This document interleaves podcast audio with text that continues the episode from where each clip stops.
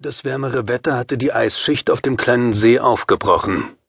Allerdings war die Wasseroberfläche noch nicht überall frei, so dass Suko und ich mit den Ruderstangen die Eisschollen zur Seite schieben mussten.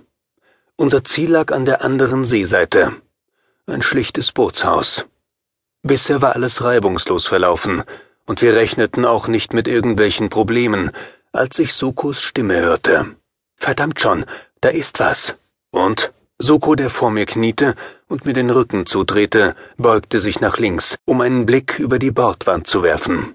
Ich blieb noch sitzen, sah, dass Soko nickte, dann mit den Fingern schnippte und so dafür sorgte, dass ich ebenfalls einen Blick auf die dünn gewordene Eisfläche warf. Sie sah grünlich aus, an manchen Stellen auch dunkel. Das Eis bildete keine fest zusammengefügte Fläche mehr. Überall gab es Risse, die unterschiedlich breit waren und in einen dieser Risse steckte Suko seine Ruderstange, um die Eisschollen auseinanderzuschieben. Und nun war das zu sehen, was Suko zuerst entdeckt hatte. Er gönnte mir einen knappen Blick. Alles klar, John? Ich nickte. Es war nichts klar und trotzdem alles klar, denn auch ich hatte gesehen, was Suko so störte. Zwischen den dünnen Eisschollen und fast zum Greifen nah war ein lebloser Körper an die Oberfläche gestiegen. Es war ein Mann, und er war nicht nackt, die Kleidung klebte an ihm wie ein grauer Anstrich. Und selbst das Gesicht hob sich kaum davon ab. Der Tote lag auf dem Rücken. Die Arme waren leicht nach unten gesunken, und so schaukelte er auf den allmählich auslaufenden Wellen langsam hin und her.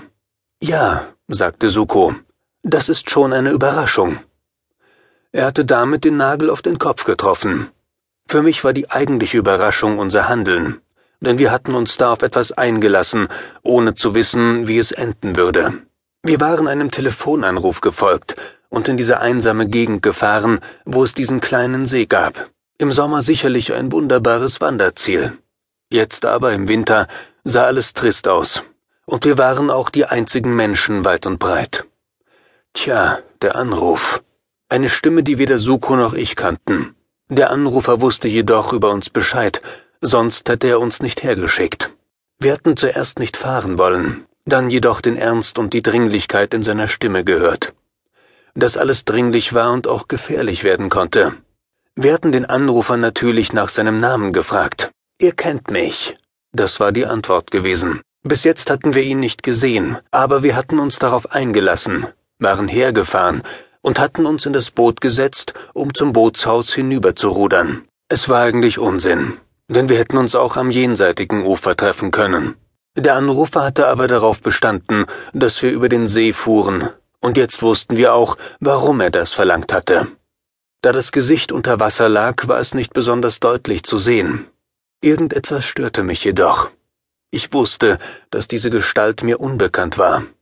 Trotzdem hatte sie etwas an sich, das mich stutzig werden ließ und mich auch irgendwie nachdenklich machte. Ich schaute auf den Toten. Fällt dir was auf? Nur, dass er tot ist, wobei ich mich frage, ob er ertrunken ist oder ob man ihn schon tot hier in den blöden Teich geworfen hat. Das meine ich nicht. Sondern? Gute Frage, ich weiß es nicht. Und doch kommt er mir irgendwie bekannt vor, ob du es glaubst oder nicht. Das hier ist der bekannte Unbekannte, wenn du so willst. Da kann ich dir leider auch nicht helfen, dachte ich mir. Bisher hatte ich die Leiche im Blick gehabt, das änderte ich jetzt, richtete mich auf und ließ meinen Blick über den kleinen See schweifen, bis hin zum Ufer, das an allen Stellen gleich aussah. Dichter Bewuchs, der auch im Winter kaum lichter geworden war. An einigen Stellen ragten ufernah Gräser und Schilfrohre aus dem Wasser. Beides war vom Eis niedergedrückt worden und würde sich wieder aufrichten, wenn das Eis getaut war. Und das Eis bedeckte noch den Großteil des Sees.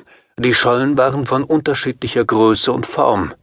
Überall sahen wir die breiten Risse, es sah aus, als wäre die Eisfläche von harten Hammerschlägen zertrümmert worden.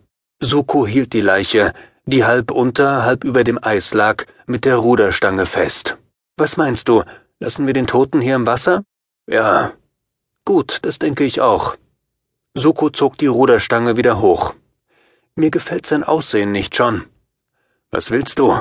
Das haben Wasserleichen so an sich. So meine ich das nicht. Wie dann? Soko runzelte nachdenklich die Stirn.